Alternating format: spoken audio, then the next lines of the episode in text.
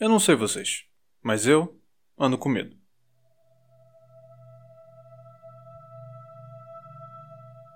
Não faz muito tempo eu completei 30 anos, a idade cabalística que provoca toda uma série de reflexões no milênio. Eu não sou muito de fazer festa, mas esse ano eu queria fazer alguma coisa. Afinal, não se faz 30 anos todo dia. Eu ia viajar para ver minha família e meus amigos, fazer uma comemoração com eles. Já tinha até um salão de festas alugado. Mas no meio do caminho, havia não uma pedra, mas algo bem menor um vírus.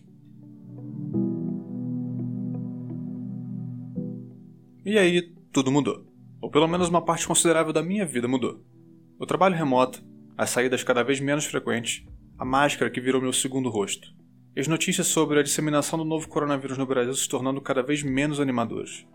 O número de mortes aumentando, as palavras e ações do como é que eu vou dizer isso sem soltar um palavrão? Do nécio que nos governa, demonstrando total incapacidade de empatia e competência para lidar com a situação. O processo de reabertura iniciado quando ainda nem fechamos tudo que tinha que ser fechado. Enfim. Você provavelmente sabe do que eu estou falando. Olhar para o futuro ficou mais difícil, porque não sabemos como vai ser o tal novo normal. Daí o medo. Talvez essa seja a emoção que une a maioria de nós nesse momento. Tem uma frase do escritor H.P. Lovecraft que virou clichê para falar de literatura e cinema de horror. E ela diz que a emoção mais forte, mais antiga da humanidade é o medo. E o medo mais forte, mais antigo, é o medo do desconhecido. A ideia aqui é que existiria um temor comum a todos nós, que se manifesta em momentos de incerteza e desconhecimento. Todos nós sentimos medo, mas de certa forma ele é uma coisa subjetiva. Há coisas que provocam medo em mim, filmes de terror, insetos ou falar em público, que você talvez tire de letra. Já o medo do desconhecido seria um medo compartilhado. Não é todo mundo que cobre os olhos durante a exibição do filme Hereditário, que corre quando vê uma barata, ou treme quando precisa apresentar um seminário, mas todos nós, em alguma medida, tememos aquilo que não compreendemos, ou que não podemos controlar.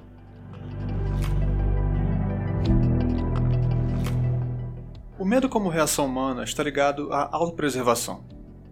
Podemos ter certeza que todo ser humano que já passou pela Terra em algum momento se sentiu ameaçado por alguma coisa talvez o predador que rondava a aldeia, a ira dos deuses, a violência de outros seres humanos, e ele pensou como poderia ser safar daquilo. Os tipos de ameaça que podem nos afligir foram mudando com o passar dos séculos, ao ponto de nossa vida hoje e as ameaças que ela oferece serem significativamente diferentes das que afligiam nossos ancestrais. Mas nosso cérebro não falha em nos alertar sobre elas, sejam reais ou não. As partes do cérebro mais ligadas à nossa reação às ameaças são as amígdalas, pequenos feixes de neurônios cujo formato lembra o de uma amêndoa. É ali que uma determinada informação sobre o mundo exterior, por exemplo, um barulho estranho na sua casa de madrugada, é registrada e analisada. E é de lá que parte a notícia para o restante do corpo que há um perigo em potencial lá fora e algo precisa ser feito a respeito. Isso, obviamente, é positivo para nós, porque nos coloca no estado de atenção. Podemos então tentar fazer algo para nos proteger. É essa ação das amígdalas que diz ao corpo para ficar com medo, ele responde de maneiras que aprendemos a reconhecer. Aceleração dos batimentos cardíacos e mãos suadas são as manifestações mais comuns. Hormônios são liberados, nos colocando num estado de alerta que pode ser descrito pelo termo fight or flight, ou seja, lutar ou fugir, o que fizer mais sentido dentro da situação em que nos encontramos. Quem vai avaliar se a ameaça é mesmo real e qual deve ser nossa atitude diante dela é o lobo frontal do cérebro, do qual a gente falou bastante no episódio 8 sobre tomada de decisão. A decisão aqui é se devemos levar a sério o barulho na sala e pegar uma faca para nos defender ou se deixamos para lá porque provavelmente é só o beijinho, nosso gato de estimação, fazendo das suas. As partes do cérebro ligadas à memória também ficam ativas em ocasiões de temor e possível ameaça. As informações sobre como nos sentimos, o que provocou a suspeita de perigo e se a ameaça era real ou não, ficam registradas. E da próxima vez que passarmos por algo semelhante, as amígdalas vão entrar novamente em ação para nos conduzir ao medo.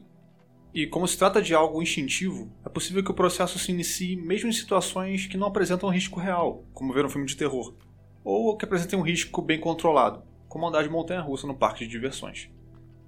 Há especialistas que não concordam que chamemos esse conjunto de mecanismos cerebrais e reações corporais de medo, pois este seria um construto humano, um conceito, o que parando para pensar faz certo sentido.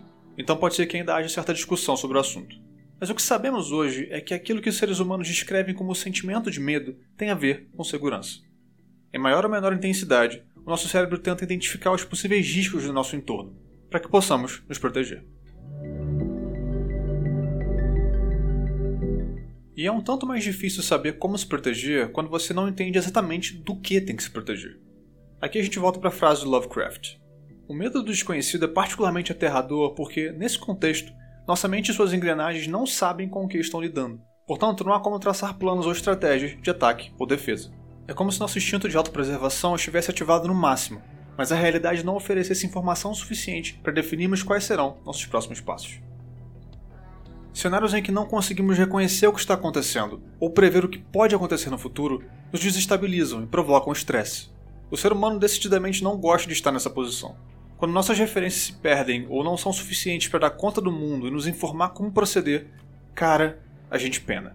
E acho que é algo nessas linhas que tem nos afligido desde que esse pesadelo da pandemia começou. O Lovecraft é conhecido por ser um dos expoentes do chamado horror cósmico, um tipo de horror que se caracteriza pela ênfase na pequenez ou até mesmo insignificância da humanidade. Em uma porção considerável de seus contos, que influenciaram fortemente o gênero desde que foram publicados ali pelos anos 1920 e 30, os protagonistas são pessoas que entram em contato com algum tipo de acontecimento com o qual não estão aptos a lidar. As forças ocultas em movimento no universo Lovecraftiano são tão alienígenas a nós, tão acima da nossa compreensão, que provocam um estado de medo que frequentemente leva à loucura. As entidades do Lovecraft, seres de bilhões de anos de idade que vieram das estrelas, não são criaturas maléficas que querem especificamente nosso mal. Elas simplesmente existem. Nós não passamos de pequenas formigas diante deles. Suas intenções, até mesmo a aparência deles, não cabem em mentes limitadas como as nossas. Por isso os contos não terminam com algum tipo de vitória contra o monstro, mas normalmente com um senso de aceitação da própria desimportância por parte do protagonista, que agora está infectado pelo conhecimento de que a sua existência não passa de uma poeira diante da imensidão de horrores indizíveis que habitam um universo indiferente. Divertido, não é? O que desperta um medo nos personagens das narrativas de horror cósmico é a noção de que eles não dispõem de ferramentas para responder à ameaça. Tudo que fizerem é o mesmo que nada, Podemos pensar nesse gênero como uma extrapolação dos nossos temores diante do desconhecido. O ser humano pensa no futuro, planeja, busca estar preparado para lidar com as conjunturas e possíveis mudanças do mundo, mas sempre existe a possibilidade dos nossos planos falharem. De algo completamente fora do nosso controle acontecer e transformar nossos melhores cálculos em nada. E se as potências do mundo entrarem em guerra? E se o Nécio que nos governa confiscar as poupanças? Se uma epidemia de proporções globais se desencadear? E a única forma segura de se proteger for evitar ao máximo pôr o pé para fora de casa? O mundo real pode não ter as entidades cósmicas dos contos de Lovecraft, mas tem sua própria cota de contingências inesperadas e acontecimentos imprevisíveis que desafiam nossa compreensão.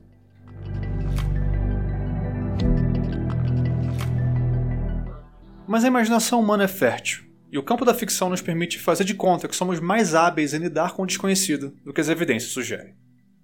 Há dois universos ficcionais que eu acho particularmente interessantes se analisados dentro desse viés do humano diante do incompreensível. O primeiro é o da Fundação SCP. Trata-se da criação coletiva de centenas de escritores armazenada num site em estilo wiki. Não é uma única história contada por várias pessoas, mas um conjunto de artigos em linguagem corporativa e burocrática designando os inúmeros monstros, seres extradimensionais, mutantes e anomalias espaço-temporais com as quais a tal fundação tem que lidar todos os dias. A Fundação SCP, sigla para Secure, Contain, Protect, algo como guardar, conter e proteger, é um órgão cuja missão é defender a humanidade de ameaças que violam as leis naturais, aquelas com as quais todos estamos acostumados. Enquanto vivemos nossas vidas dentro da normalidade familiar, a Fundação está trabalhando para que entidades cósmicas não nos devorem, para que deuses sedentos de sangue não sejam invocados por cultos profanos, para que nenhum desavisado pise numa área em que o tempo e o espaço não funcionam como deveriam. Para isso, tem a seu dispor o melhor que a ciência tem a oferecer, como celas capazes de prender deuses. Cada anormalidade registrada pela Fundação ganha seu próprio documento descritivo numerado, que são as entradas que os autores escrevem para o site. A wiki da Fundação SCP já existe há mais de 10 anos, então pode ser meio difícil se orientar pelos milhares de artigos disponíveis, mas se você gosta de literatura de terror e ficção científica, ali tem material suficiente para uma vida. O conceito por trás de toda essa experiência de ficção colaborativa parece ser o de imaginar a humanidade como capaz de encarar o desconhecido. A fundação é nossa linha de defesa contra coisas que, nos contos de Lovecraft, nos levariam à loucura. Com a fundação, pelo menos temos uma chance. O outro universo ficcional não é da literatura, mas dos games. O jogo Control, lançado em 2019 pela desenvolvedora Remedy, se passa todo no interior do Departamento Federal do Controle, órgão do governo americano dedicado a lidar com o sobrenatural. Lá você joga como personagem Jess Faden, uma mulher que teve um encontro com o desconhecido anos atrás e procura respostas. Control é muito inspirado no experimento da Fundação SCP, como muitos jogadores perceberam e os produtores confirmaram. A ideia é mais ou menos a mesma. O Departamento Federal do Controle é uma repartição pública, com procedimentos chatos e burocráticos, hierarquia rígida e procedimentos dos mais comuns em órgãos semelhantes. Mas, para além dessa aparência de normalidade, seus protocolos explicam como lidar com invasões à nossa dimensão por parte de seres feitos de mofo, e como manusear objetos dotados de capacidades paranormais, que adquiriram, é claro, por serem representações perfeitas de conceitos arquetípicos. Ai cara, como adoro esse jogo. Uma semelhança interessante entre o Departamento de Control e a Fundação SCP é que ambos são capazes de usar desinformação e técnicas de apagamento de memória para lidar com vazamentos de informações sigilosas e com possíveis testemunhas de eventos impressionantes demais para que o público em geral os conheça. Graças a essas instituições, estamos a salvo não apenas das criaturas e acontecimentos que desafiam nossa compreensão, mas até mesmo do conhecimento de que essas coisas existem. Traz conforto pensar que poderíamos ser assim tão poderosos, tão preparados para encarar o indecifrável nos olhos. Acho que narrativas como as da Fundação SCP e de Control nos fascinam porque nelas nós temos mais poder do que na vida real. Nelas somos capazes de nos defender. O indecifrável pode ser decifrado. O medo do desconhecido dá lugar a uma busca racional por descrevê-lo, entendê-lo e controlá-lo. E como nós ansiamos por controle. Mas é curioso que tanto no universo da SCP quanto em Control, as coisas nem sempre estão sob controle. Alguns dos artigos mais populares e criativos no site da Fundação descrevem justamente situações em que a poderosa instituição se vê de mãos atadas, seus maiores esforços não são suficientes para deter uma ameaça poderosa demais. Do mesmo modo, em Control, você começa o jogo com o departamento em lockdown, porque alguma coisa escapou lá dentro. Algo que, se sair dali, vai afetar o mundo de modo terrível. Mesmo em nossas fantasias narrativas sobre o controle, as coisas sempre têm uma chance de ir por água abaixo. Perceber-se sem controle do que acontece pode nos fazer mal. Porque, por mais que saibamos racionalmente que somos pequenos diante da complexidade do mundo, ainda temos por certo que pelo menos os planos simples que fizemos para 2020 seriam concretizados. Que pelo menos ir na rua comprar um negócio seria uma tarefa que não nos provocaria um baita estresse. A pandemia tem diminuído ainda mais o nosso já acanhado espaço de controle. Não é um ser cósmico indescritível que mostra nossa pequenez. É um ser incontáveis vezes menor do que nós mesmos. Cada um encontra formas de lidar com o que está acontecendo, e uma delas é tentar reaver o controle perdido da maneira mais humana possível, criando uma narrativa. Teorias da conspiração nascem de contextos em que não conseguimos entender a fundo os acontecimentos. Entender como se pousa na Lua envolve tantas variáveis. Será que esse negócio aconteceu mesmo? O mesmo vale para o formato da Terra, a apuração das urnas eletrônicas, a perpetuação do poder nas mãos de poucos indivíduos ao longo dos anos. Se é confrontado com fatos difíceis de assimilar, que envolvem diversos atores sociais e políticos, saberes e disciplinas, e que talvez desafiem crenças nossas pré-existentes, pode gerar a ânsia por uma explicação mais fácil. Uma que concatena os eventos de modo mais palatável e, não raro, nos dá de bandeja alguém para culpar.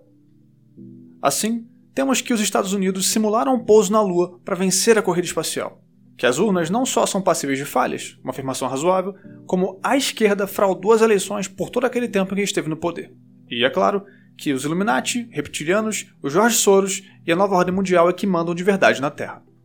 Tudo isso e várias outras teorias conspiratórias explica, entre aspas gigantes, acontecimentos de difícil assimilação, juntando fatos soltos numa teia que, olha, até faz sentido se você analisar desse jeito, e se você ignorar aquelas explicações ali, porque a ONU, a NASA e a Igreja Católica estão comunadas com a farsa, e pronto. Você tem uma boa história que satisfaz o nosso desejo por ordem. Mesmo que, no fim das contas, a realidade esteja uma bagunça mesmo. Nos nossos tempos, isso se traduz nas fake news de que o vírus foi criado em laboratório, que é tudo um plano da China para expandir o seu poder sobre o mundo e que a OMS mente para nós o vírus não é tão contagioso assim. E é claro que a cloroquina funciona sim, 100% de certeza, só não querem admitir para não ter que concordar com o mito. O cenário de desordem, muita gente falando ao mesmo tempo, notícias desanimadoras e em alguma medida confusas. Nosso cérebro quer, precisa encontrar um fio que, quando puxado, desvela uma cadeia de eventos lógica que explica tudo e quando a enxergamos, um pouco da ordem restabelecida. Um pouco mais de controle é obtido. O medo do desconhecido se manifesta também dessa forma. E as coisas pioram quando esse tipo de pensamento é apoiado e divulgado por alguns dos nécios que nos governam. Resultados sérios disso podem ser observados quando, convencidos dessas ideias, pessoas não tomam as precauções necessárias contra o coronavírus, pondo a si mesmo e outros em perigo. Afinal, a narrativa vendida garante que a ameaça não é lá tão grande assim, e que o medo não é de todo justificado.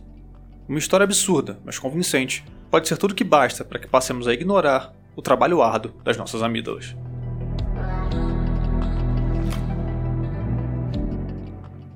Eu não sei se eu tenho uma conclusão fechada para passar aqui, além de dizer que eu entendo o medo que você provavelmente está sentindo. É sinal de que seu cérebro está fazendo o papel dele, te levando a ficar atento em meio a uma situação arriscada. Que é como todos devemos estar, atentos, desconfiando de discursos cegamente otimistas, de soluções fáceis demais e mantendo bom senso. Cada um está lidando como pode com o contexto da pandemia. Eu não tenho conselhos infalíveis para dar a esse respeito. Posso apenas falar de como tem sido para mim. Tem significado focar no que está bem ao alcance nas minhas mãos: o trabalho, as disciplinas espirituais da minha fé, nas quais ainda preciso melhorar muito, a produção desse podcast, escrever, algo que eu não conseguia há algum tempo e agora eu tenho me disciplinado um pouco mais para fazer. Praticar boxe de um jeito meio improvisado aqui no meu apartamento, já que a academia onde eu treinava infelizmente teve que fechar. Me reuni para tomar café da manhã com os vizinhos nos fins de semana, cada um na sua casa, só para deixar claro. As áreas de serviço são abertas, então a gente se reúne cada um com sua comida e todo mundo consegue se ver. Pode parecer pouca coisa, mas eu prefiro isso a me colocar esses desafios de assistir não sei quantos filmes e séries, aprender tais e tais receitas. Se tem algo que eu não preciso agora, é me colocar um monte de metas para ficar me cobrando depois. Esse tempo tem servido para reavaliar um monte de coisas que eu tomava como certas sobre as minhas aspirações e planos para o futuro. Porque, como vimos, não temos ele nas mãos. Um organismo microscópico deixou isso ainda mais claro. Eu espero sinceramente que o medo nos mantenha prudentes e que consigamos lidar com ele de modo que não nos deixe paralisados. Eu não tenho uma receita de como conseguir isso, mas eu espero de todo o coração que você esteja bem e que, em nosso pouco terreno de controle, a gente consiga construir o que vem depois. O Randômico é escrito e produzido por mim, Josué de Oliveira. A arte é do Bruno Grande. Você pode nos seguir lá no Twitter em randômicopod com demudo no final. Assine o Randômico no Spotify ou no seu aplicativo de podcast favorito. E se puder, deixe uma avaliação pra gente, isso ajuda muito. De novo, eu espero que vocês estejam bem. Fique com Deus e até a próxima.